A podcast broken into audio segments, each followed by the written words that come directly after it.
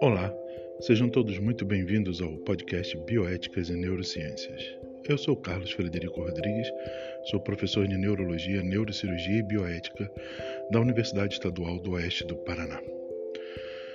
Como é de praxe em nosso podcast, nós alternamos assuntos de bioéticas e neurociências. O nosso tema de hoje é a evolução do sistema nervoso central, ou evolução do cérebro.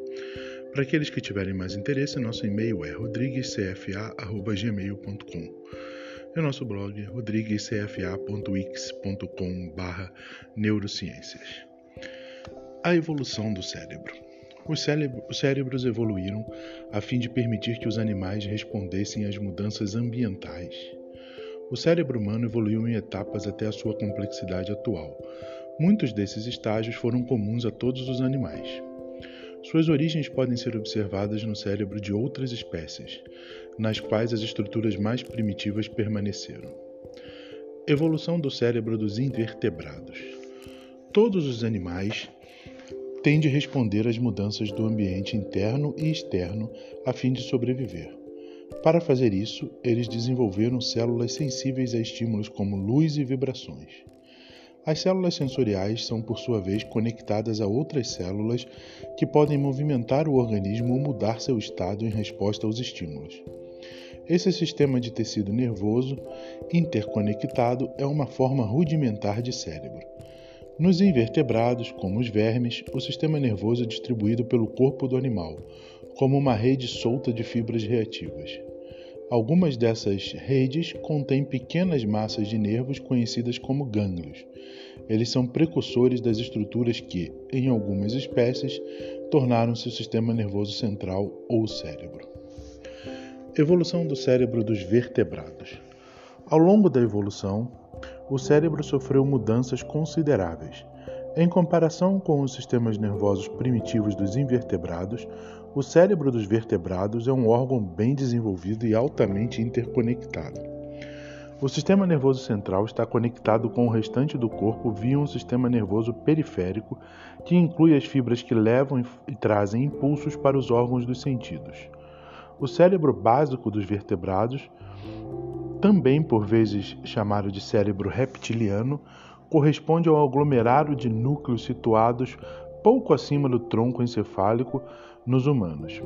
Eles incluem os módulos que produzem excitação, sensações e reações aos estímulos.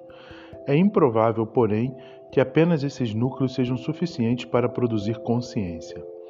Esse cérebro básico dos vertebrados não inclui características mais avançadas, como o sistema límbico ou o córtex cerebral existente apenas no cérebro dos mamíferos. O cérebro dos mamíferos. O cérebro dos mamíferos inclui, inclui, um conglomerado de estruturas que se desenvolveu a partir do cérebro básico dos vertebrados, conhecido como sistema límbico, e uma cobertura enrugada chamada córtex, que se interconecta com as estruturas límbicas abaixo. O sistema límbico é a parte do cérebro que produz as emoções.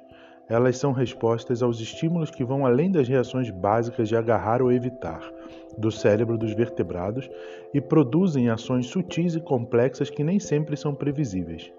O sistema límbico também engloba estruturas que codificam as experiências como as memórias a serem lembradas para utilização na orientação de ações futuras.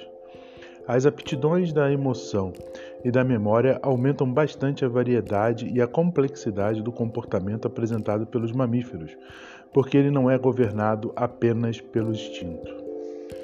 O cérebro dos hominídeos. O cérebro dos hominídeos, os humanos modernos e os ancestrais deles, passou por um surto de mudanças evolucionárias que o deixou, de certa forma, muito diferente até dos seus parentes mais próximos, como os chimpanzés e os gorilas. A principal distinção entre o cérebro humano e o de outros mamíferos é o tamanho e a densidade do córtex e especialmente do lobo frontal responsável pelo pensamento complexo, o juízo consciente e a autorreflexão. Ninguém sabe por que o cérebro humano evoluiu dessa forma.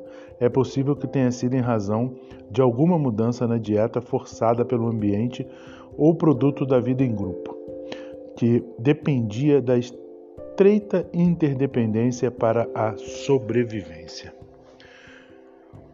O cérebro nas diversas espécies. Nos peixes, o cérebro do peixe recebe os sinais sensoriais dos órgãos dos sentidos e os combina com a informação proveniente dos órgãos e nervos internos para orientar uma ação. Os peixes têm um grande cérebro cerebelo a fim de coordenar o movimento e aferir a pressão. Os anfíbios. O cérebro dos anfíbios é semelhante ao dos peixes, com a diferença de que é coberto por tecido, por tecido nervoso. A principal função dessa região é perceber os odores, refletida no grande bulbo olfatório. O prosencéfalo é muito maior que o cerebelo. Répteis. Os répteis modernos apresentam um desenvolvimento maior nas partes basais do prosencéfalo e o cérebro é muito maior que o lobo óptico. O bulbo olfatório é grande em comparação com outras estruturas do cérebro e é bem desenvolvido. Aves. O cérebro das aves é similar ao dos répteis, com a diferença que o cerebelo é altamente desenvolvido para controlar o equilíbrio e o posicionamento durante o voo. Apesar do tamanho do bulbo olfatório, a maioria das aves tem um olfato fraco, com algumas exceções, como o kiwi.